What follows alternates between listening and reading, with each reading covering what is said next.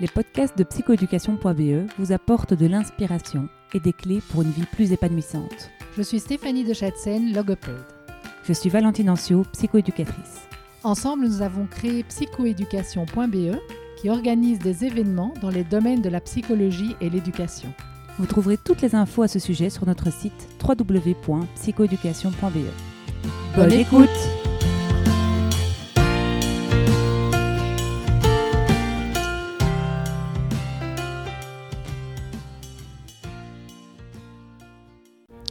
Le 31 mars, nous débarquons à Namur pour monter sur la scène du Delta. Nous vous jouerons pour la septième fois notre conférence spectacle J'irai au bout de mes rêves avec l'intelligence émotionnelle.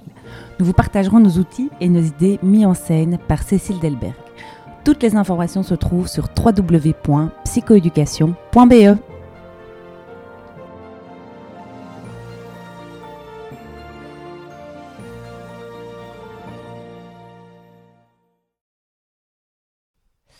Aujourd'hui, dans le podcast de psychoéducation.be, nous recevons Emeline Burnotte. Bonjour Emeline. Bonjour. voilà, merci en tout cas de nous recevoir chez toi.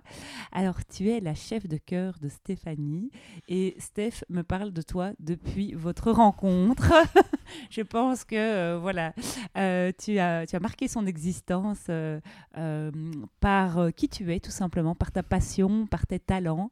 et, donc, donc voilà, et donc c'est pour ça que j'avais envie de te rencontrer, mais aussi parce que tu exploites une, singularité et, on aime ça chez psychoéducation.be, les personnes qui s'acceptent telles qu'elles sont malgré un mode d'emploi qui sort un peu de la norme. Tu as, tu as reçu dernièrement un, diagnostic de TSA, c'est ça? C'est ça, en début octobre. Oui, donc c'est assez récent.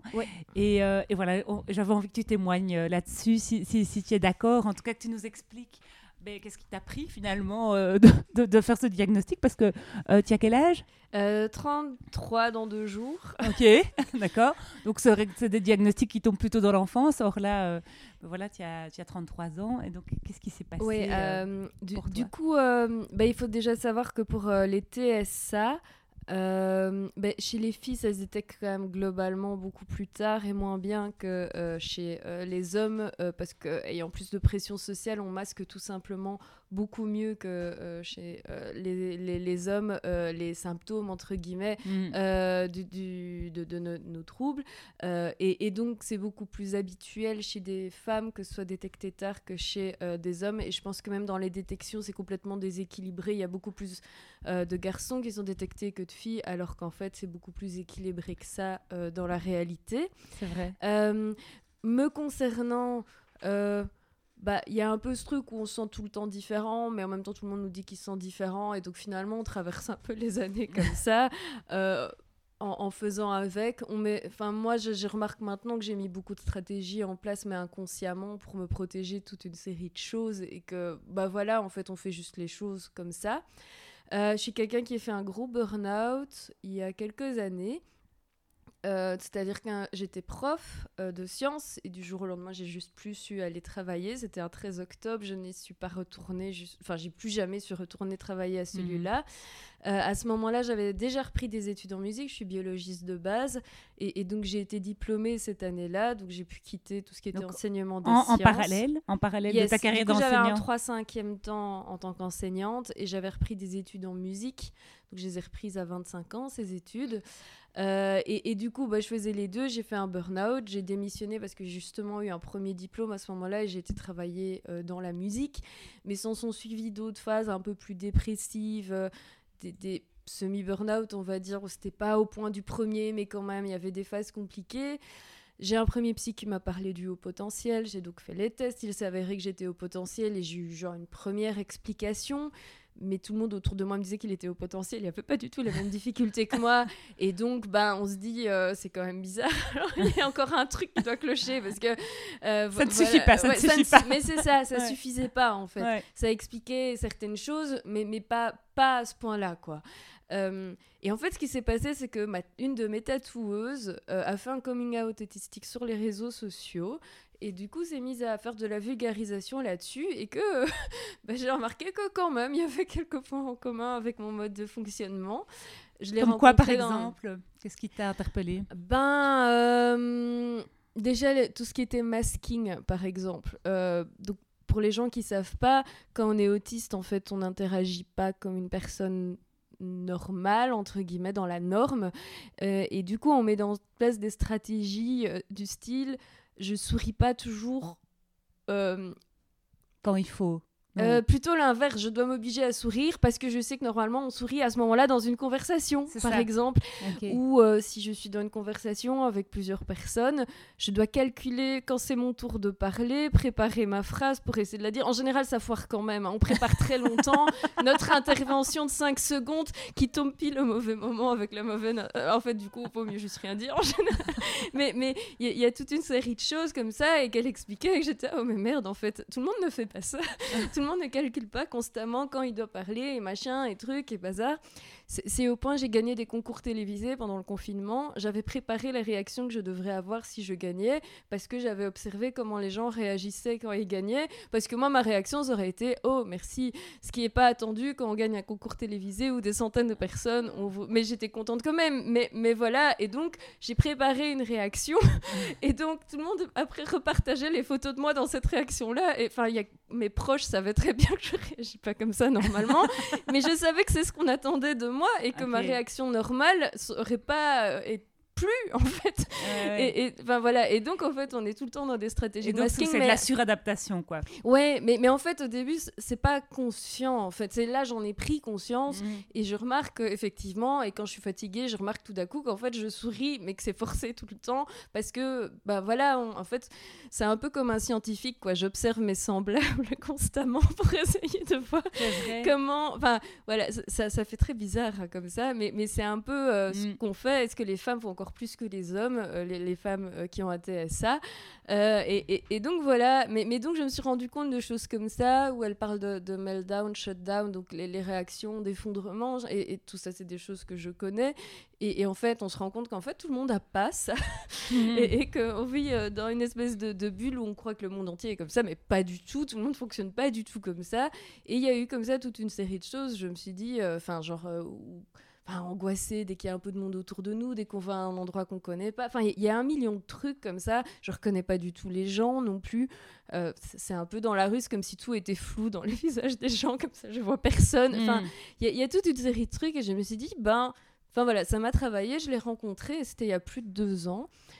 On en a parlé, j'ai j'ai lu depuis lors, je me retrouvais pas mal, mais euh, pas complètement non plus, parce que forcément, euh, tous les autistes sont pas pareils, euh, c'est comme tout le monde, c'est c'est un peu comme une table de mixage, vous avez tous des critères et qu'on a chacun notre petit programme euh, où ça c'est Avec plus exacerbé, ça c'est moins ouais. et tout. Euh, et- mais, mais voilà, il a fallu deux ans en fait avant que je me lance. Enfin, j'ai pris rendez-vous pour. J'ai commencé en juillet dernier. Du coup, entre temps, j'ai une amie qui a été détectée, qui m'en a un peu parlé en glissant, genre, et Toi pas Tu c'est penserais ça. pas ouais. euh, et voilà, et les choses ont un peu fait que. Et et, euh, en fait, c'était un gros soulagement.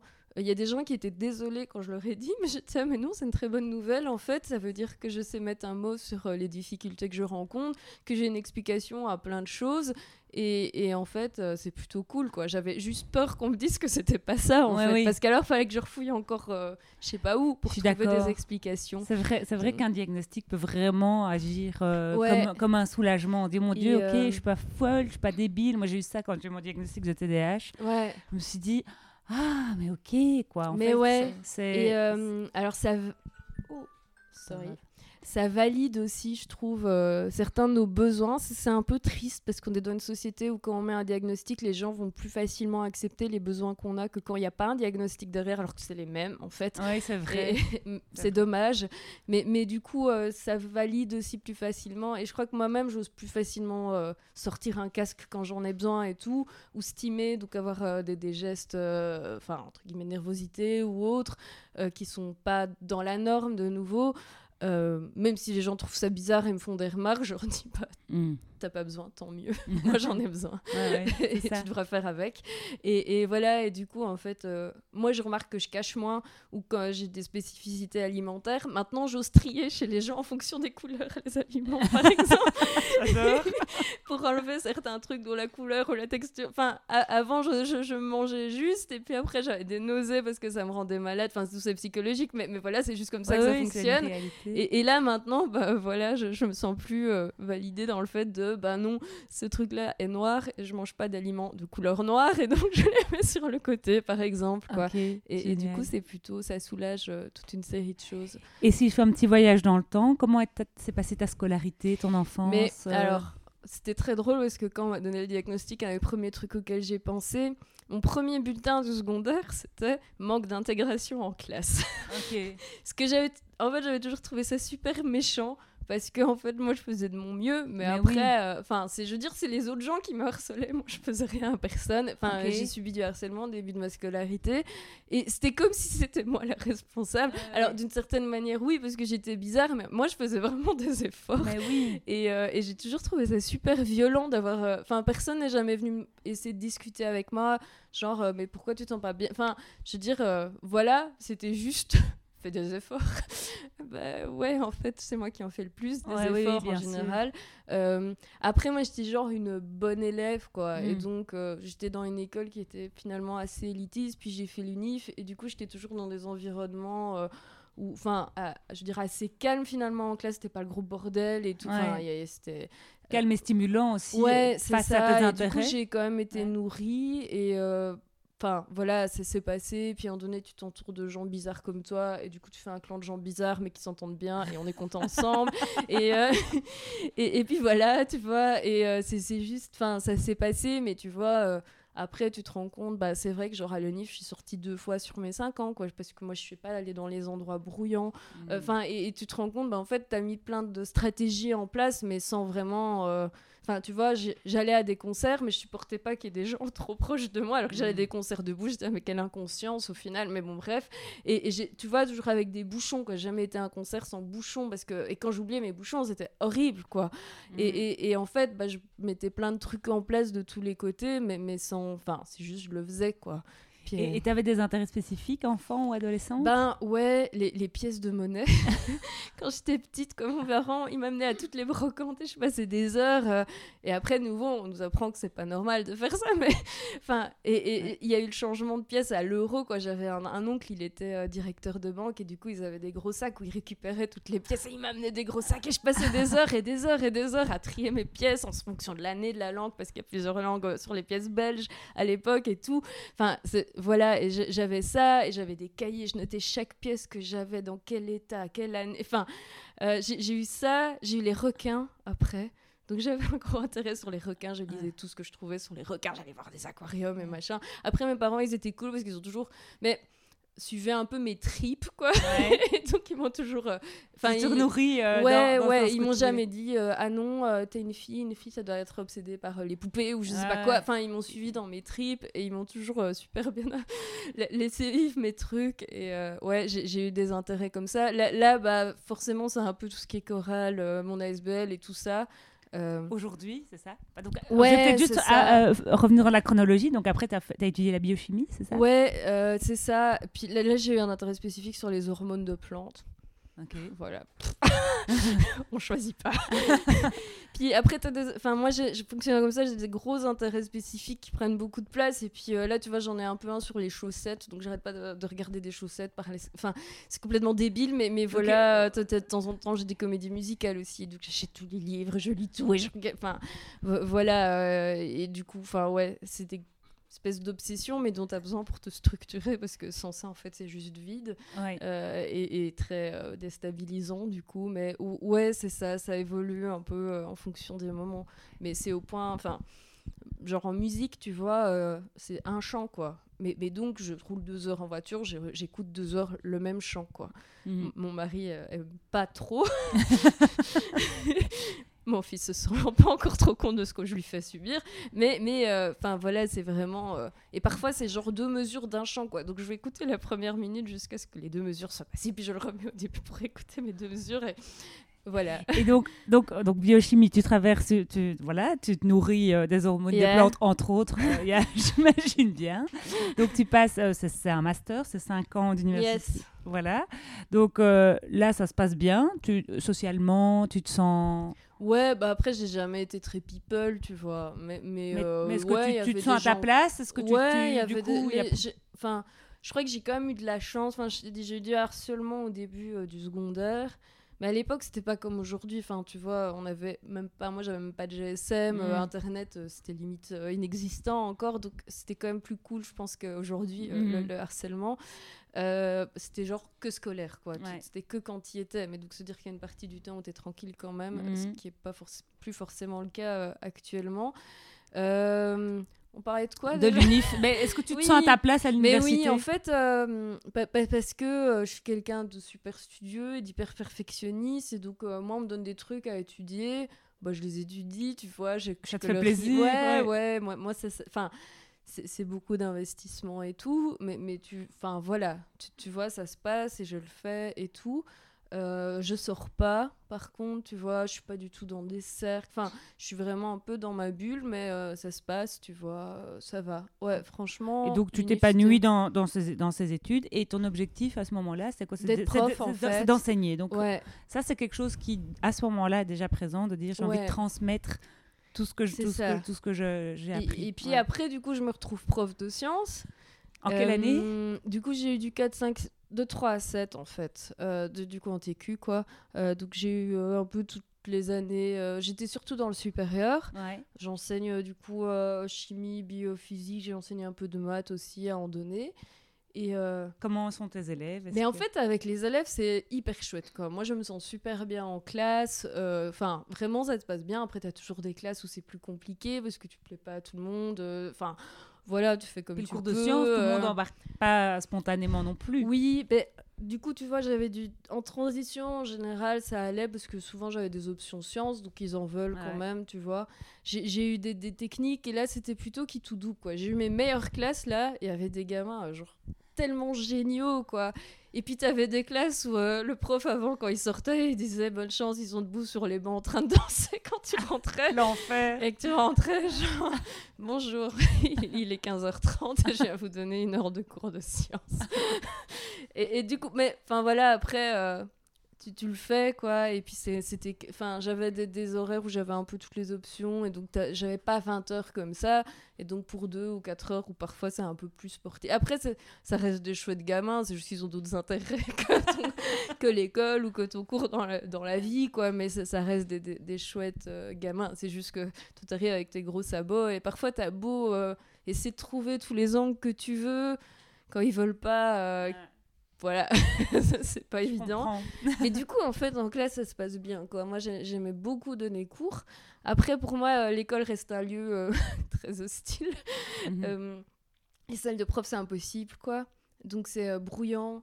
Et les gens sont pas bienveillants avec les élèves quand ils en parlent souvent. Enfin, moi, de mon expérience. Et je supporte pas ça. Et du coup, tu te retrouves à devoir masquer constamment parce que tu, en fait, tu partages pas grand chose en commun avec ces gens-là.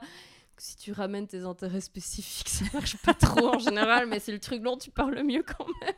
Et, et du coup, tu te retrouves à essayer de survivre dans ce milieu euh, où, pff, pas très sain en fait. Enfin, moi, c'est mon ressenti. Je pense que mes collègues, ils trouvent sûrement ça très sain. Mhm. Mais, mais moi, c'était mon ressenti, euh, pas très bienveillant de, de ce que moi j'ai ressenti. Enfin, au final, parfois, je restais même dans des classes avec des élèves à la récré et je me sortais vachement mieux là à parler de jeux vidéo euh, avec les gamins que de devoir aller échanger euh, avec mes collègues. Puis t'as un peu même, pourtant c'est entre guillemets que l'enseignement où t'as pas forcément d'hierarchie, mais t'as quand même de, certains qui veulent plus plaire au directeur alors qu'ils font ci, qu'ils font là, qui se tirent donc dans... tu te retrouves avec des codes Ouais, sociaux et du qui coup, euh, ça- moi, je suis là, genre, help. je, capte que dalle à ce qui se passe ici. Je Ouais. sais pas pourquoi les gens ils font ça. Je, je sais jamais quoi leur dire quand. Et, et c'était plein de bruit. Et, et de- genre, en fait, tu vois, la récré, c'est censé être un moment où tu te relâches, mais en fait, c'était genre l'inverse, quoi. C'est l'oppression, Euh, quoi. ouais, et, et donc euh, vraiment, et ça, et alors t'as plein de règles à la, enfin, de mon point de vue à la con dans les écoles, euh, sur tu sais, genre vestimentaire et machin, et tout ça me parle pas, mais tu dois les faire respecter vu que tu es dans une structure. Mais, mais du coup, enfin, moi j'arrive pas à dire à une gamine, rhabille-toi, envoie tes épaules, ça va exciter tous les garçons de la classe, qui était un peu ce qu'on nous demandait de faire. Et du coup, tu te retrouves. euh, Enfin voilà, moi j'arrivais pas et je ne sais pas faire des choses, tu veux, auxquelles je crois pas. Mhm. Et, et donc, tu, tu te retrouves dans une espèce de structure. Enfin, en gros, j'adore enseigner, mais l'école, c'est pas pour moi, quoi. Euh, puis, tu as tous ces trucs administratifs. Et euh, alors là, euh, remettre des papiers de présence, noter les. Enfin, ça, c'est vraiment hyper difficile. Dans mes chorales, c'est des choristes qui le font pour moi. c'est- super difficile, quoi. Euh, Enfin, quand, quand tu as déjà du mal à organiser les Mais choses oui. et tout, euh, de devoir. Enfin, voilà, impossible, tous ces Et donc, tu t'es craché. Ben ouais. Après, j'étais dans une école un peu spé, donc il y avait quand même voilà, des soucis de harcèlement au sein de l'école entre le directeur, des profs et tout. Et donc, c'était une ambiance euh, pas très saine. Et euh, voilà, de nouveau, euh, moi, j'ai pas trop de filtres. Je suis super naïve avec les gens aussi. Et donc, enfin, je comprends pas tout de suite toutes ces combines et tout. Et je me... Enfin, c'était vraiment euh, incompréhensible pour moi tout ce qui se passait là. Et, très violent, du coup, envers moi. Mais du coup, j'avais des collègues aussi envers qui c'était violent. T'avais souvent des gens qui pleuraient parce qu'il s'était passé des trucs avec la direction et tout. Et enfin, moi, c'était une ambiance vraiment, je ne peux pas. Donc, j'ai fini par faire un premier burn-out. J'étais en académie. Là, je viens de faire quelques années en académie. Et puis, j'ai décidé. Et attends, parce que la musique, je, je, je suis désolée, hein, j'essaie Ouais, de ouais, retrouver. ouais, ouais, ouais, désolée, Donc, désolée. donc burn-out. Et donc, cette musique, elle arrive quand dans ta vie? En fait, j'ai enseigné trois ans, puis on m'a dit tu vas être nommée. Et je me suis dit ah, au secours, surtout pas. Et donc, on m'a dit que j'allais être nommée, j'ai dit je reprends des études. Parce que c'est, euh, tu vois, tu te dis, euh, purée, dans 40 ans, t'enseignes la même chose aux mêmes gamins, dans la même classe. J'étais- Enfin, c'était bizarre parce que tous mes collègues, c'était genre euh, La tout ce qu'ils attendaient. Et moi, je- ça m'a juste angoissée. Et, euh, et du coup, j'ai repris des études euh, de musique à ce moment-là. Donc, j'ai fait en fait. Donc, t'avais jamais fait de musique plein. avant? Si, si, du coup, je faisais de la musique sur le côté. Là, j'avais déjà euh, un ou l'autre chœur. J'ai dirigé un chœur de bioli- biologiste quand j'étais à l'UNIF aussi. Et, et du coup, ouais, bah, voilà, ça c'est un peu. Donc, t'étais ça, musicienne, quoi. euh, déjà. Ouais, Ouais. Et, euh, et du coup, ça s'est juste mis comme ça. Et puis, j'ai fait trois ans où j'avais, bah, du coup, j'étais en temps plein, entre guillemets, étudiante et en mi-temps prof. Et, euh, et voilà, j'ai fini par euh, craquer. Mais bah, j'avais une grosse charge de boulot aussi, mais c'était plus, je pense, l'ambiance générale et tout euh, au sein de l'école. Enfin, pour moi, c'était pas possible. un terreau, un terreau qui n'était pas fertile pour toi, en tout cas. Ouais, c'est ça. Et puis, euh, et puis après, j'ai enseigné quelques années en académie. Donc, j'ai en même temps fait de nouveau un master. Et puis, j'avais des heures en académie. Et puis là, en fait, je, je, je crois qu'il faut juste que je me rende à l'évidence que l'enseignement, oui, mais dans les structures, tu vois, euh, ici par exemple, j'avais 6 heures de suite là. Et en fait, euh, moi, j'ai des horaires un peu spé, quoi. Ça veut dire que souvent, je dors l'après-midi parce que j'ai besoin de me mettre dans le noir euh, au moins X temps sur ma journée, sans bruit, et de faire enfin, un peu des sas de décompression sensorielle comme ça. Et du coup, 6 heures de suite, c'est impossible. Pour... Enfin, c'est genre extrêmement violent pour Ouais. moi, tu, tu vois. Puis les écoles, c'est bruyant. hein. Et donc, tu es dans un milieu bruyant, tu dois avoir l'air euh, normal, entre guillemets, et donc être en train de masquer, ce qui est toujours fatigant. Toutes les interactions sociales, elles sont toujours fatigantes. En fait, même avec des gens avec qui t'apprécies, tu dois... il y a toujours un moment donné où tu sens que, voilà, en fait, tu as vu la personne trop longtemps, que tu dois commencer à tout recalculer et que c'est compliqué, quoi. Et, et, euh, du coup, je... en fait, c'est un peu ce truc où tu te dis, bah, c'est con parce qu'on fait beaucoup... Enfin, pas assez, mais il y a quand même des adaptations qui commencent à voir le jour pour les gamins. Mais en fait, quand tu as un prof qui a des soucis, par contre, euh, là, tu dois quand même rentrer euh, bah, la tes horaires, tu ouais. dois les faire et machin. Et moi, j'ai encore pas trop de soucis par rapport à la lumière, mais il y a des, des autistes qui supportent pas les endroits lumineux et tout. Les, néons- Enfin, les t'es- néons dans mais les ouais, classes. mais c'est ouais. ça. Et du coup, tu as toute une série de choses. Et moi, en fait, euh, ben voilà, tu vois, 6 heures de suite, par exemple, bah, je sais pas. Mais en même temps, alors direct, c'est compliqué avec les horaires. Enfin, tu, tu- Et, et en fait, euh, tu te rends compte que moi, ce qu'il me faut, c'est de pouvoir, euh, voilà, savoir que je travaille genre deux ou trois heures par jour en présentiel. Et puis le reste du temps, bah, je suis en- chez moi, seule, à la maison. Et j'organise le temps selon mon énergie, comme je peux et tout. Et ça, c'est beaucoup plus OK par rapport à mon fonctionnement, Mhm. quoi. Ouais. Mais euh, ouais. Ok, et donc tu as quitté tout à fait l'enseignement aujourd'hui. Yes.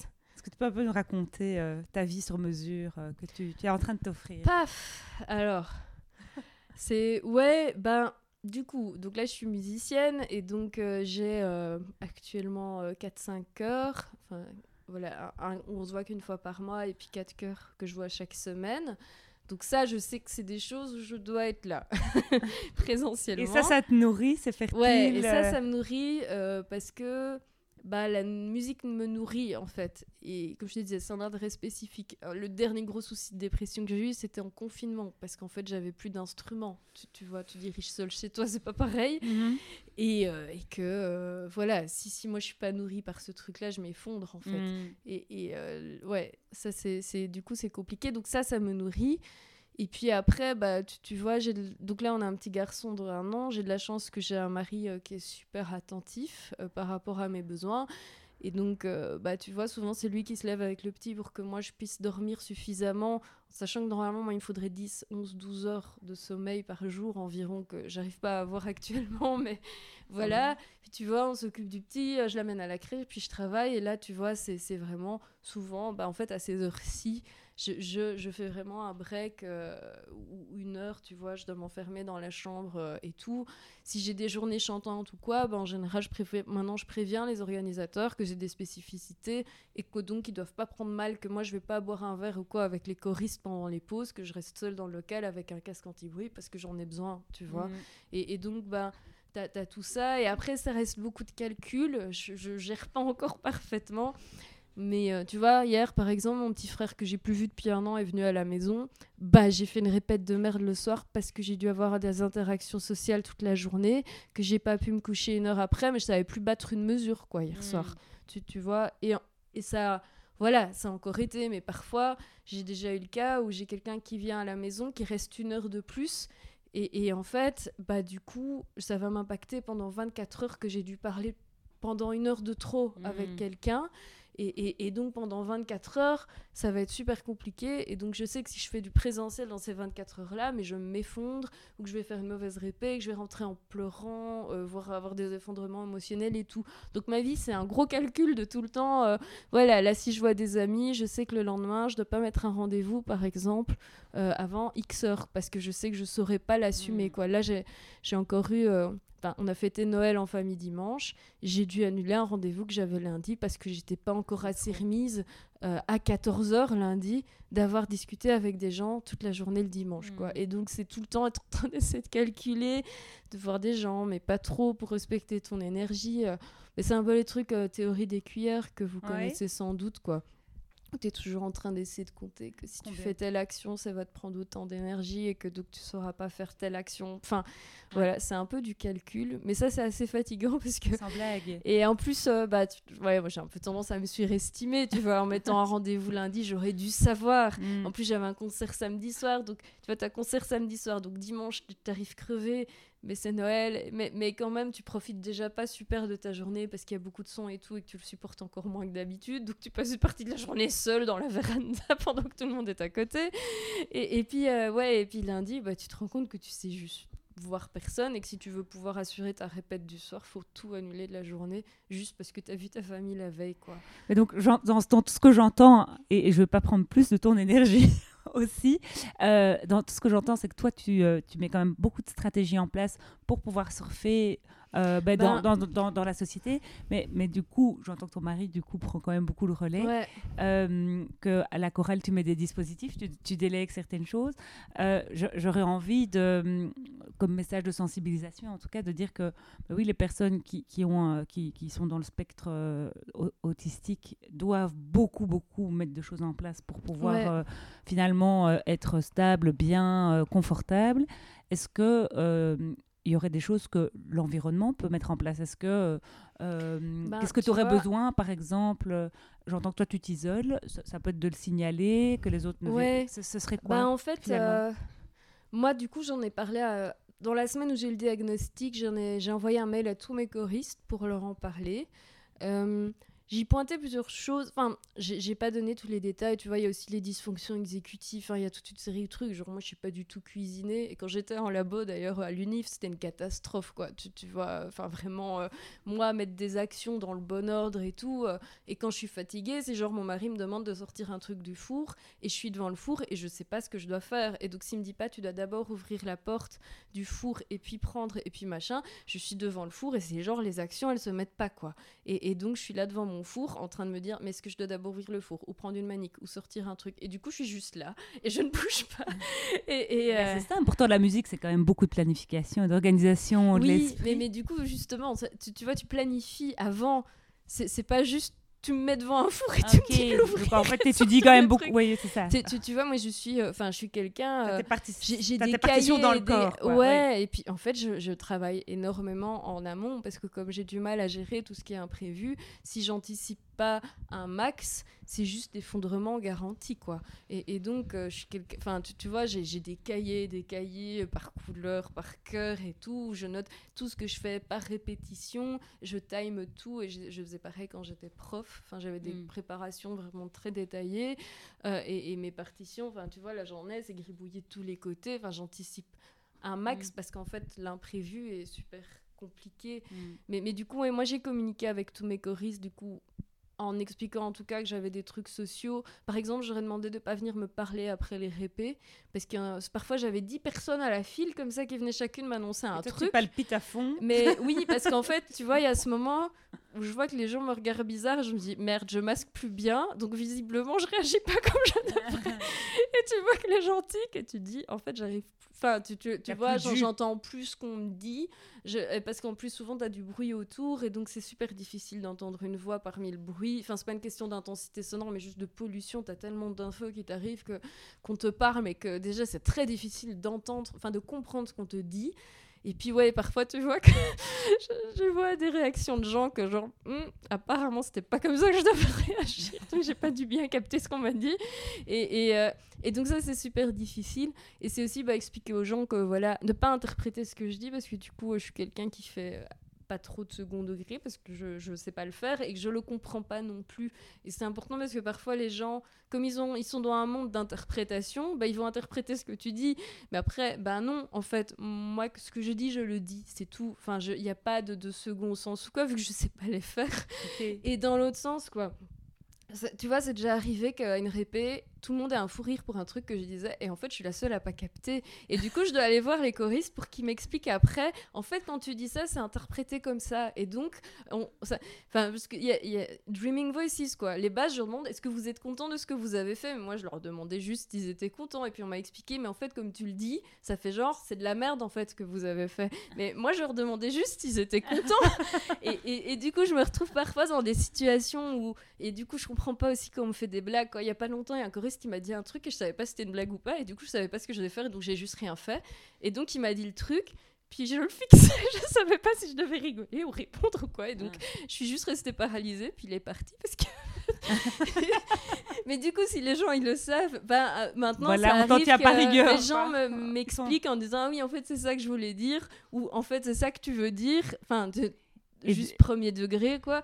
Et, et, et du coup ça c'est un peu Ça plus- apaise tout le monde. Ouais, bah, parce qu'en fait, euh, je pense que j'ai déjà vraiment eu des soucis que des gens avaient. Enfin, moi, j'avais juste posé une question et interprété un million de trucs derrière. Et du coup, je comprends pas du tout pourquoi la personne réagit ainsi. Mm. Et en fait, tu te rends compte que c'est juste que les gens interprètent parce que normalement, quand on pose cette question-là, il y a ces sous-entendus là derrière. Mais moi, je sais pas les faire, j'ai pas accès Mm. à ce monde-là. Et, et, euh, ouais, c'est-. Mais voilà, du coup, ils ont une espèce de mini mode d'emploi avec quelques. Tu vois, aussi anticipé, quoi. Si, si vous me dites des trucs à la dernière minute, pour moi, c'est plus difficile à gérer. Et euh, voilà, j'essaye. euh, Mais après, bah, voilà, le diagnostic, il a deux mois, donc je suis aussi en train de construire les choses, quoi. Mais en tout cas, merci beaucoup, euh, Emeline. Je pense qu'il y a des auditeurs qui vont se retrouver probablement dans, dans ce que tu dis, qui vont peut-être euh, faire une démarche de diagnostic. Mm. Sans doute des femmes plus que des hommes, vu, vu comme, vu comme tu le dis. Mais donc, euh, merci, je pense que c'est vraiment très riche. Euh, si euh, on veut participer à une de tes chorales, comment, comment ça se passe? Alors, du coup, moi, je suis en train de créer, enfin, de développer une ASBL qui s'appelle Sing for the Moment. Du coup, on a un site, c'est www.singforthemoment.be où il y a toutes les infos pour les chœurs qu'on développe, mais aussi les activités ponctuelles, style soirée chantante, week-end chantant. On fait un peu de merchandising euh, spécial chorale aussi, donc des badges, des stickers. Enfin voilà, on, a, on est en train de des formations aussi, donc on est en train de développer tout ça. Et on est chouette. Donc, Génial, ben, nous il paraît, il paraît. En tout cas, j'en entends beaucoup parler. Merci beaucoup pour tout ce que tu fais et merci pour euh, cette entrevue. Merci. Merci de nous avoir écoutés jusqu'au bout. Si vous avez aimé ce podcast, merci d'en parler autour de vous. Et de nous mettre 5 étoiles et un commentaire sympa sur votre plateforme d'écoute. À, À bientôt. bientôt